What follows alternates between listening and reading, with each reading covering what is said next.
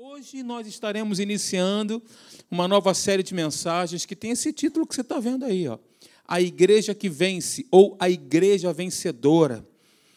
É, inspirada, obviamente, numa lição que nós temos na Atos, que fala justamente sobre isso, sobre a condição no que diz respeito à nossa natureza. E eu quero te dizer, queridos, que isso não tem nada a ver com aquilo que nós sentimos. Não tem nada a ver com os diagnósticos, não tem nada a ver com os sintomas, não tem nada a ver com o sistema. Nós pegamos pela fé, é crença e ponto final. É crendo de uma maneira simples, e aí nós vamos receber. Porque esse tema, inclusive, igreja né, vencedora, é um pleonasmo, porque a igreja por si só, na condição de ser igreja, ela já é vencedora. É a natureza, a igreja ela é o corpo de Cristo. Cristo é o cabeça, ou seja, o cabeça tem o mesmo DNA do corpo. Não tem como ser diferente, não tem como dissociar. A cabeça tem o mesmo DNA. Jesus disse, nós vamos falar sobre isso daqui, lá em João capítulo 14 ou 15, se eu não me engano, que ele é a videira, nós somos os ramos, ou seja, a mesma natureza, o mesmo DNA que tem a videira, por conseguinte, tem os ramos também. Então, a igreja vencedora ou a igreja que vence vai ser o tema aqui das nossas ministrações às quartas-feiras aqui. Eu e o pastor Marcelo estaremos dividindo aqui e fatalmente Deus vai falar com você. Repete comigo. A Bíblia Repete comigo. A Bíblia é Deus falando comigo. A Bíblia é Deus falando conosco. Todas as vezes que nós abrimos a palavra de Deus, é Deus falando comigo e com você, porque Ele é a palavra. O próprio Deus, Ele é a palavra. A palavra virou carne, ela encarnou e habitou entre nós, cheia de graça e de verdade, e vimos a sua glória. Glória como do unigênito do Pai. João capítulo 1 diz isso. A palavra é Jesus. Jesus é a palavra, é o pão vivo. Ele disse isso. Eu sou o pão da vida. Ele é o pão vivo que desce do céu para o nosso alimento espiritual. Sacia nossa fome, descedenta-nos, porque ele é, água, ele é a água da vida. Esse é o Cristo glorificado que está sentado à destra de Deus, mas também está entronizado no meu e no seu coração como Senhor e como Rei. A palavra igreja e vencedora estão totalmente ligadas, misturadas. Então, não tem a ver com denominação, com placa, com CNPJ, com instituição, porque a igreja de Deus somos nós. No coletivo. É Deus vivendo dentro do seu povo. É erro dizer, eu sou a igreja de Deus individualmente é, é um erro. Nós somos membros do corpo de Cristo. Agora, a igreja, o corpo é a comunidade, é o coletivo, somos todos nós. Eu quero provar para você, por meio da palavra, que existe uma profundidade, que existe algo tremendo, irmãos, quando nós nos congregamos, quando nós nos reunimos com o mesmo propósito, com o mesmo objetivo, aonde estiverem dois ou três reunidos no meu nome, disse Jesus, ali eu estaria. Ou seja, ali eu me revelaria, ali eu me manifestaria. Ou seja, duas pessoas confluindo para um mesmo propósito, para um mesmo objetivo. Existe um poder muito grande nisso. Um cordão de três dobras não se pode romper com facilidade. Andarão dois juntos se não houver entre eles acordo? Existe um poder na concordância, queridos. Existe um poder no amém que ultrapassa o nosso entendimento lógico e racional. Então, nessa série de mensagens, nós estaremos aprendendo que toda a nossa vida ela parte de um ponto comum, que é a vitória da cruz, onde o natural aponta para o sobrenatural e de onde partimos em nossa jornada com Deus, andando em vitória. Nós estamos em uma jornada com Deus. Só que essa jornada, o propósito dela é que você seja vencedor. Deus não te resgatou das trevas e a mim também para nós sermos mais que derrotados e fracassados. Deus não nos libertou do império das trevas para fazer com que nós sofrêssemos ainda mais. Pelo contrário, a proposta que Deus tem para nós, como está escrito na palavra, que é em Cristo, ele sempre nos conduz em triunfo. Essa é a proposta de Deus, uma proposta de andar em vitória. Alexandre, só que você não conhece a minha vida, você não sabe o que eu estou vivendo. A Bíblia diz isso, mas eu me sinto mais do que um derrotado. Veja, o que eu falei para vocês no início não tem nada a ver com aquilo que a gente sente. Nós não podemos viver pelas circunstâncias à nossa volta ou por aquilo que estamos sentindo sobre nós mesmos e sobre as pessoas, irmãos. O sentimento vai nos levar para uma derrocada. Se nós fundamentarmos a nossa vida pelos sentimentos, nós estaremos perdidos. Como diz o apóstolo Paulo, se a nossa esperança se limitasse apenas a essa circunstância terrena, material, natural, a esta vida, nós seríamos os mais infelizes de todos os homens. A nossa esperança está no nosso Deus Todo-Poderoso, que fez os céus e a terra, que dirá nós, né? Se os céus estão estabelecidos hoje, até hoje, os planetas não entram em choque, eles não batem, né? Estão orbitando aí nas galáxias.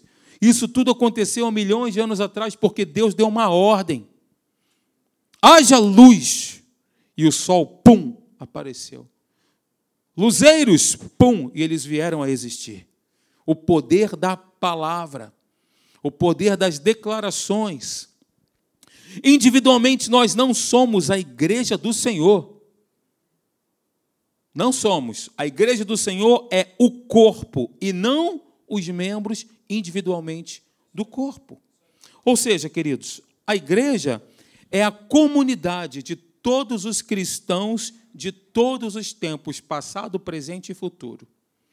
É a comunidade. Por definição, igreja é a comunidade. Esse vocábulo aí se deriva do grego, onde significa os chamados para fora. Igreja significa eclésia, os chamados para fora. E se aplica a qualquer ajuntamento de pessoas, qualquer assembleia onde pessoas variadas estão reunidas. Não é um termo particular para a igreja. Eclésia significa assembleia. Em Mateus capítulo 16, versículo 18, nós encontramos a sua primeira ocorrência no, no Novo Testamento. E a palavra, só a título de curiosidade, a palavra grega, eclésia, aparece no Novo Testamento 115 vezes. Só para você gravar, a título de curiosidade. A igreja é o corpo de Cristo.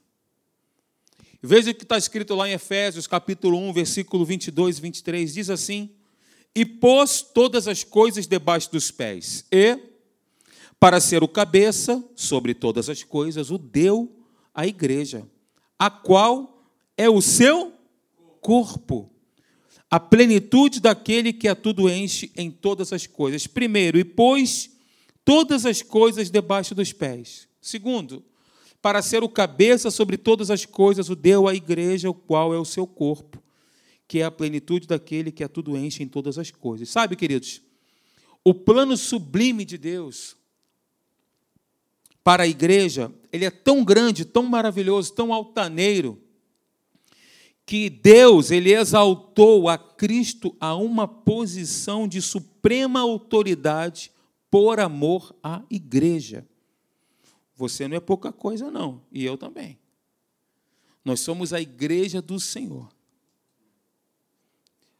Só com essa afirmação bastaria que nós fechássemos as nossas Bíblias e fôssemos embora para nossa casa nos regozijando com essa verdade.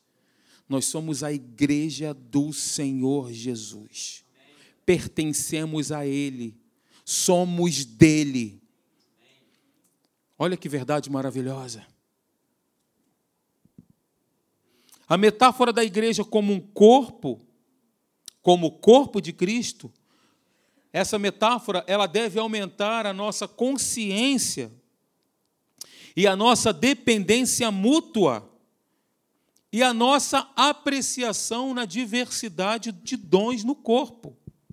Aumentar a nossa dependência mútua. Ora, se nós somos membros do corpo de Cristo, cada membro funciona sincronizadamente. Né? Você não vê um corpo, um braço querendo ir para um lugar, perna para o outro. Imagina se fosse assim, seria uma aberração. Então o corpo ele funciona com os comandos da cabeça. O corpo ele funciona de forma sincronizada. Ele é dependente, cada membro é dependente um do outro. A mão não pode dizer para o pé, não preciso de ti. O dedão não pode dizer para a mão, eu não preciso de ti. O corpo, os membros dependem. Isso é uma dependência mútua, queridos, que cada um de nós temos e cada um de nós aqui dependemos uns dos outros. E o que é detalhe aqui importante é que no corpo nós temos membros com diversas características diferentes. Diversidade de dons. Eu quero dizer para você que você tem o um chamado. Deus ele nos chamou. É claro, existem os chamados ministeriais e existe um chamado particular para cada um de nós. Um propósito. Você foi criado com um propósito e eu também. Nós fomos criados com um, com um objetivo. Deus tem um plano para você e para mim. Ele tem um plano. E tem pensamentos de paz também. Para nos dar o fim que nós desejamos. E Deus ele se manifesta no meio da igreja utilizando os membros do corpo dele. A uns é dado palavra de sabedoria, a outros conhecimento, a outros revelação, a outros profetizar, a outros interpretação de línguas, a outros variedade de línguas. Tudo isso com um objetivo. Qual que é o objetivo? A edificação do corpo. Nós somos edificados casa espiritual. A Bíblia diz que nós somos pedras que vivem. E nós somos edificados. Como somos edificados? Quando congregamos, quando estamos juntos. Onde a soma das partes, onde as partes, quando somadas, totalizam a edificação plena e perfeita, que é o edifício de Deus. A Bíblia diz que nós somos edifício de Deus, lavoura de Deus sois vós, edifício de Deus sois vós. Individualmente, pedras que vivem, mas quando estamos juntos, nos tornamos um edifício consolidado, ajustado, perfeito, e aí Deus vem, habita e se revela. Por isso, irmãos, é tão importante que nós não desprezemos estarmos juntos. Há um tempo atrás, a igreja viveu um período o Júlio aqui, o pastor Marcelo, que são mais antigos, da época da década de 70, vão lembrar disso. Já não é o meu caso, mas eles vão lembrar, tinha o, a, a, o tal Cristo em casa. As pessoas deixavam de vir para a igreja porque se decepcionavam com alguém ou com alguma pessoa, geralmente com o pastor, né? Não que o pastor não deu bom dia, não deu boa tarde, nem falou comigo, passou por mim, nem falou comigo. Ninguém me ama nessa igreja, ninguém me ama. Eu não sou amado. Nessa igreja não tem amor. Aí a pessoa cheia de desculpas. Eu vi isso. Acumulando desculpas, Cristo em casa. Eu vou adorar Deus em casa porque Cristo está em casa. É claro, Deus é onipresente, está em todos os lugares. Agora, ele só é, ele só se manifesta nos lugares que ele é reverenciado, nos lugares que ele é adorado. Deus está no inferno? Ele é onipresente, sim ou não? É para chocar mesmo essa pergunta. Sim ou não? Ele está em todos os lugares, ele é todo-poderoso, ele é onipresente. Não tem nenhum lugar no mundo natural ou no mundo invisível que Deus não esteja. Deus está em todos os lugares. Agora, ele só, ele só se manifesta quando ele é amado. Aquele que tem os meus mandamentos e os guarda, esse é o que me ama. Aquele que me ama será amado por meu Pai. E eu também o amarei e me manifestarei a ele e me revelarei a Ele quando Ele é amado, quando Ele é reverenciado, quando Ele é adorado. Aí Deus vem e entra em manifestação na nossa circunstância, na circunstância da nossa vida, na nossa particularidade. Vamos ler aí, por favor, abra em 1 Coríntios capítulo 12, vamos lá, a partir do versículo 14. Quantos estão com a Bíblia aí? Diz glória a Deus. Que bom, igreja viva. Igreja viva é outra coisa. Acharam, queridos?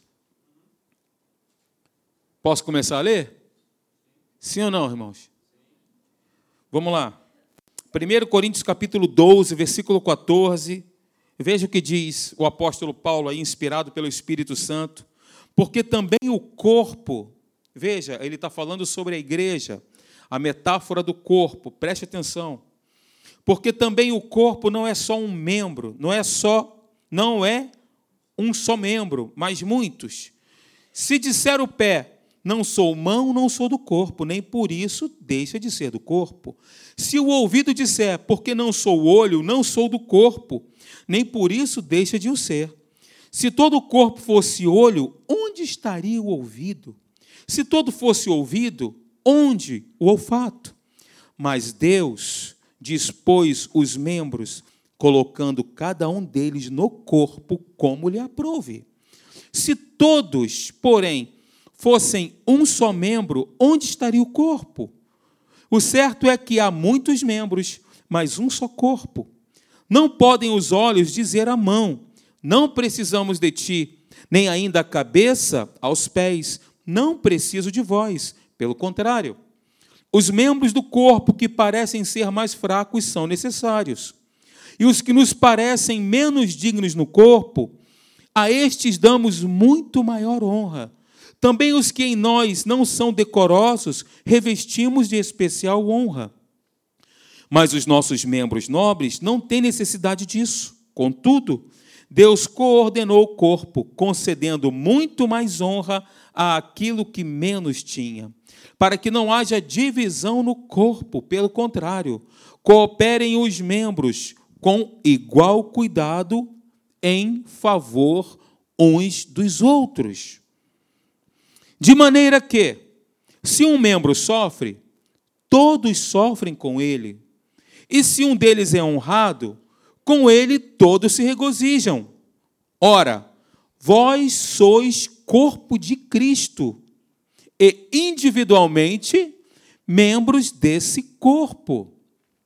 Até aqui, versículo 27. Vós sois corpo de Cristo, isso no coletivo. Individualmente, eu sou o quê? Eu sou um membro desse corpo. Agora, os membros concorrem para o mesmo propósito e mesmo objetivo. Cada um de nós aqui. Em Efésios capítulo 4, do versículo 15 até o versículo 16, e também em Colossenses capítulo 2, versículo 19, Paulo diz que Cristo é a cabeça e que a igreja é como o restante do corpo. Efésios capítulo 4, do versículo 15 ao 16, não precisa abrir, se você quiser anotar, faça isso, mas só me acompanhe com atenção. Diz: Mas, seguindo a verdade em amor, cresçamos em tudo naquele que é a cabeça, Cristo, de quem todo o corpo, bem ajustado e consolidado pelo auxílio de toda a junta, sendo a justa cooperação de cada parte, efetua o seu próprio aumento para a edificação de si mesmo em amor. Noutras palavras, quando a minha vida, quando eu estou aqui na igreja para ser uma bênção para alguém, eu estou sendo edificado pelo próprio Deus, como está escrito aqui. O nosso crescimento efetua o seu próprio aumento para a edificação de si, mesmo, de si mesmo em amor. Quando eu coopero, quando eu sirvo, quando eu me entrego, quando eu me dou. Quando eu não venho para a igreja de forma religiosa para bater cartão. Mas quando eu venho para servir aos meus irmãos, pelo simples fato deles também serem e fazerem parte do mesmo corpo que, que eu, que é o corpo do Senhor Jesus. É o corpo de Cristo, no qual Ele é o cabeça. A igreja é o templo do Espírito Santo, aleluia! Glória a Jesus, mil vezes glória. É o templo do Espírito Santo. Olha o que, diz 1 Pedro capítulo 2, versículo 5. Também vós mesmos, como pedras que vivem, sois edificados. Como? Esse é o ponto. Como somos edificados? Casa espiritual. Primeiro, nós somos edificados por Deus, casa espiritual, com um objetivo: para serdes sacerdócio santo, O sacerdote, ele era mediador entre Deus e os homens. O sacerdote oficializava a Deus em prol do povo. Era um trabalho de intercessão que ele fazia. Ele sacrificava os animais e uma vez por ano ele se apresentava, fazia o sacrifício para ele mesmo e também pelo povo, a fim de que o povo, durante aquele período, ficasse limpo das suas iniquidades, dos seus pecados. Cada um de nós aqui, como eu falei, nós exercemos um sacerdócio. Cada um de nós aqui tem um objetivo, um chamado. E o chamado principal que eu e que você temos é o chamado para servir em amor uns aos outros. Esse é o chamado principal.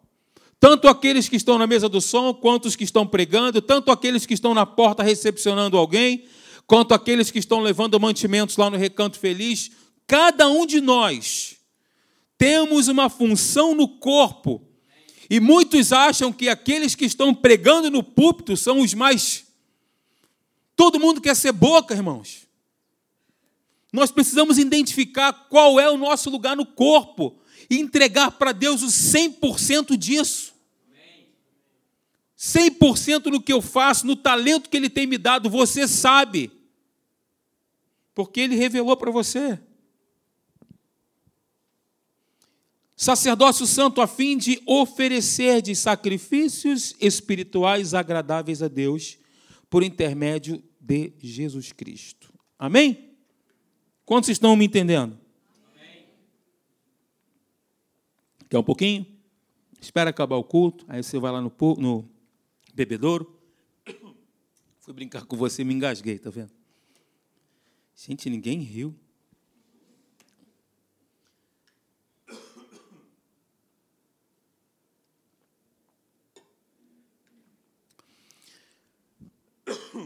A figura da igreja como templo de Deus deve aumentar a nossa percepção e consciência da presença dele. Quando nós falamos templo de Deus, lembra lá no Antigo Testamento que Deus ele enchia o templo, o tabernáculo da glória dele? Quando Deus construiu o primeiro tabernáculo, deu instruções para aqueles homens. Deus mandou lá, eu esqueci o nome daqueles dois homens que fizessem as tábuas do tabernáculo com madeiras de acácia. Quem lembra? Já leu isso? Com madeiras de acácia. A título de curiosidade, a acácia era a pior madeira encontrada no deserto. Era o pior tipo de madeira. Toda cheia de nódulos, toda torta, cheia de nós, cheio de calosidades, enfim, difícil de trabalhar. Isso fala um pouquinho de nós, né? E aí aqueles homens, eles pegavam a madeira e ó, passavam na plaina, iam passando na plaina, colocando no prumo, passando na plaina, até que aquelas madeiras fossem colocadas uma do lado das outras, com encaixes embaixo, encaixes em cima, e elas formassem o tabernáculo e Deus vinha e Deus se manifestou ali. Lembra na consagração do tabernáculo? Deus se manifestou ali. Nós somos as tábuas desse, desse tabernáculo. Tábuas que antigamente eram tortas, cheias de caroço, cheia de dificuldades, de calosidades, de imperfeições. E o Espírito Santo, a cada dia, ele vem passando a paina na nossa vida, né? Vai nos aperfeiçoando, vai nos limpando, nós vamos mudando e nós vamos crescendo e desenvolvendo a nossa salvação todos os dias, porque nós estamos em um processo. Então nós fazemos parte desse tabernáculo onde somos essas tábuas que Deus tem, ó, passado a plaina dele. Então, o que deve aumentar? Essa percepção, essa consciência da presença de Deus quando nós falamos da figura do tabernáculo. Agora, essa percepção ela aumenta quando nós sabemos que Deus está em nós e, sobretudo, que Ele se manifesta quando nós estamos juntos, reunidos. Somos visto vistos como casa de Deus, a qual casa somos nós, Hebreus capítulo 3, versículo 6. A qual casa somos nós, sendo o próprio Cristo visto como o que a estabeleceu. A igreja é a plenitude de Cristo participante da sua própria natureza. A plenitude de Cristo, participante da sua própria natureza. Olha que texto maravilhoso. Romanos capítulo 11, versículo 16. E se forem santas as primícias da massa, igualmente o será a sua totalidade. Se for santa a raiz, também os ramos o serão. Ou seja, a mesma natureza, participantes da sua própria natureza. Nós temos a natureza de Deus, um outro texto aí, Romanos capítulo 8, versículo 29. Porquanto aos que de antemão conheceu, também os predestinou para serem conformes à imagem de seu filho, a fim de que ele seja o primogênito entre muitos irmãos. Jesus é o nosso irmão mais velho. Ora, se Jesus é o nosso irmão mais velho e nós somos os irmãos caçulas, nós temos o mesmo DNA de Cristo. Não é isso? Deus é o nosso Pai, Jesus é o primogênito, nós somos seus irmãos, consequentemente, temos a própria natureza do nosso pai e do nosso irmão mais velho. Jesus. Glória a Deus, irmãos. Aleluia. Você que é uma nova criatura precisa ter consciência disso, porque a força da nova criatura está em viver essas verdades, viver a nova criatura. Aí está a nossa força, que é, obviamente, o nosso próprio Deus. Aleluia! É maravilhoso quando nós abrimos aqui as páginas do Novo Testamento e vemos que a nossa redenção em Cristo, aleluia, deixa eu abrir um parênteses aqui agora que eu lembrei. Redenção, o que significa isso? Cobrir significa cobrir, ele nos cobriu. Ou seja, nós tínhamos uma dívida que era impagável. Sim ou não? Ninguém podia pagar essa dívida. Cristo pagou a dívida. Só que ele não fez só isso. Além dele cobrir o nosso débito, ele creditou na nossa conta, irmãos. Além dele, isso significa redenção.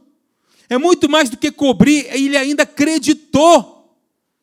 Nos deu o seu espírito, a sua presença fez com que o próprio Deus residisse em nós, na pessoa do Espírito Santo. Ora, ele nos perdoou, estávamos mortos nos nossos delitos e pecados, condenados, destinados ao inferno, ele nos livrou da condenação, nos justificou e ainda nos deu o seu Espírito, acreditou na nossa conta.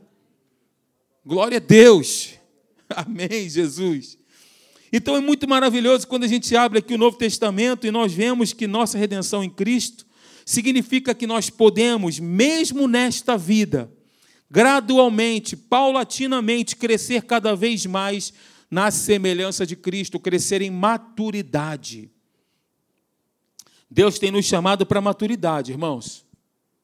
O apóstolo Paulo faz essa, essa nossa, uma metáfora maravilhosa quando ele diz que, olha, eu quis dar para vocês leite, aliás, um alimento mais sólido, mas vocês não podiam suportar. Então eu tive que e dosando com dosador o leitinho, até que vocês. Isso fala desse processo que nós estamos inseridos, que é o processo de amadurecimento, de maturidade.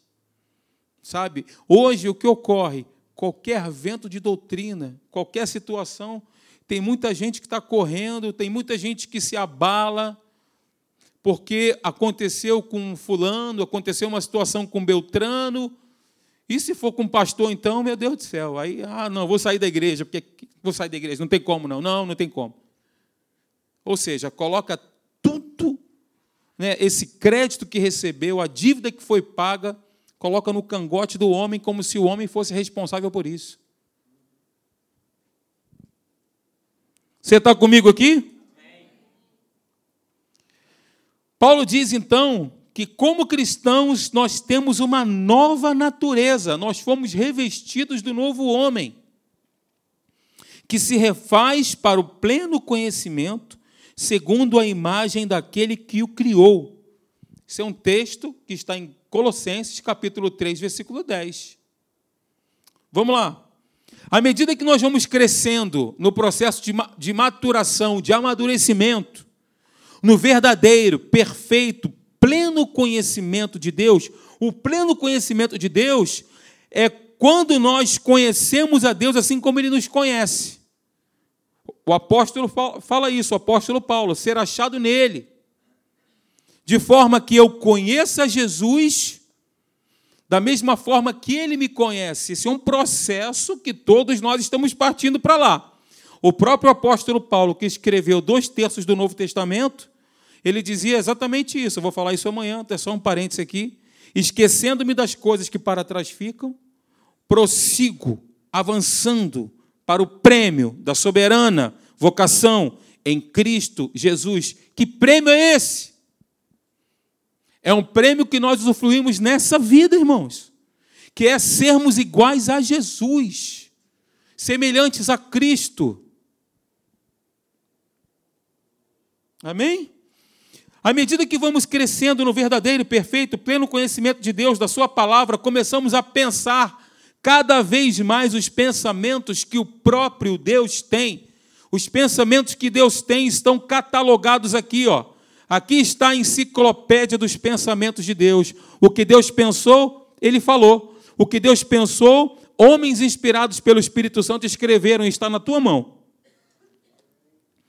A Bíblia é Deus falando comigo. Aleluia.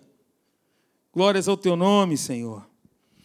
Aleluia. Dessa forma, nós somos refeitos para o pleno conhecimento e nos tornamos mais semelhantes a Deus no nosso pensar. Veja, tudo é praticamente ligado à questão da renovação da mente. Todas as mensagens que você vai ouvir está ligada intrinsecamente à tua mudança de mentalidade. Arrependimento, metanoia, significa isso, mudança de direção. Não é 360, é 180. Porque 360 você acaba voltando para o lugar que você está, né? 180 você dá a volta e a, a direção contrária daquela que você estava partindo. Tudo é uma questão de mudança de mentalidade. Invariavelmente, nós sempre, sempre vamos aqui abordar ou cair nesse ponto. Então, essa é uma descrição normal da vida cristã, ou seja, pensar como Deus pensa. Você acha que isso é impossível? Sim ou não? Se você tem a natureza de Deus, como eu te mostrei pela palavra, no qual Jesus é o primogênito, nós somos os irmãos mais novos dele. Logo temos a mesma natureza. Ora, se temos a mesma natureza, podemos pensar como Deus pensa. Por isso, Paulo diz que nós somos transformados, irmãos, de glória em glória. É um processo, é de glória em glória em quê? na sua imagem. Não é na aparência de Jesus ou a aparência do servo sofredor, mas é na imagem de Cristo, na imagem espiritual de Cristo, refletindo-se no nosso dia a dia, através das nossas palavras, pensamentos, ações, atitudes, respostas, reações. Quer conhecer um cabra, aperta ele. Ele vai reagir.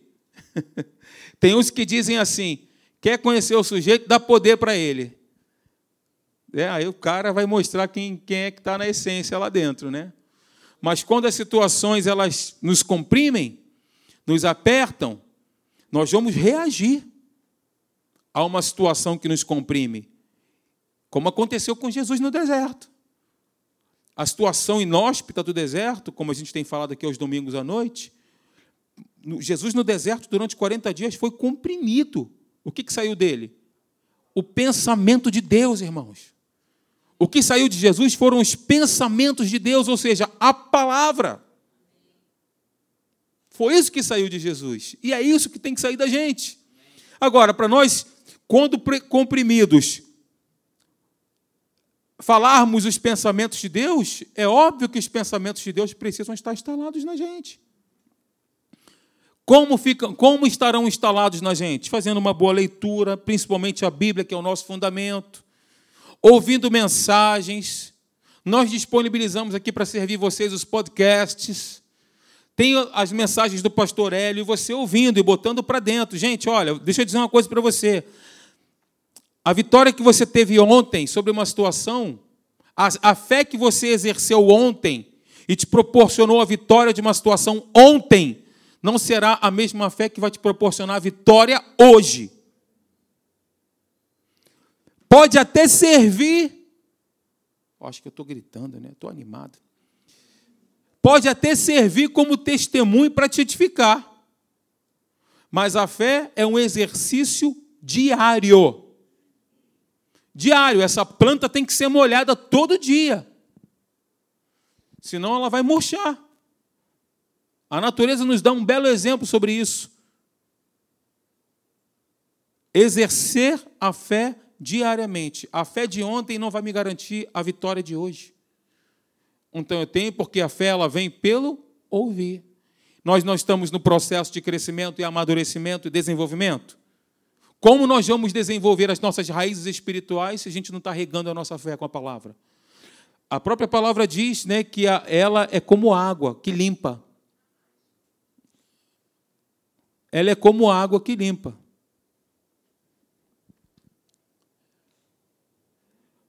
Então, ao longo desta vida, à medida que nós crescemos em maturidade cristã, aumenta a nossa semelhança a Cristo e nós vamos nos tornando cada vez mais semelhantes a Ele na nossa vida e no nosso caráter. De fato, Deus nos redimiu para que nós sejamos conformes à imagem de seu Filho, tendo assim exatamente o mesmo caráter moral de Cristo. Vamos finalizar. Eu queria que você abrisse agora a sua Bíblia comigo em 2 Coríntios, capítulo 3. 2 Coríntios 3, versículo 18.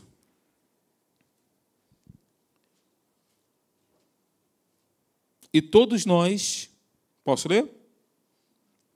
E todos nós, com o rosto desvendado, contemplando como por espelho a glória do Senhor, somos transformados de glória em glória, na sua própria imagem, como pelo Senhor o Espírito.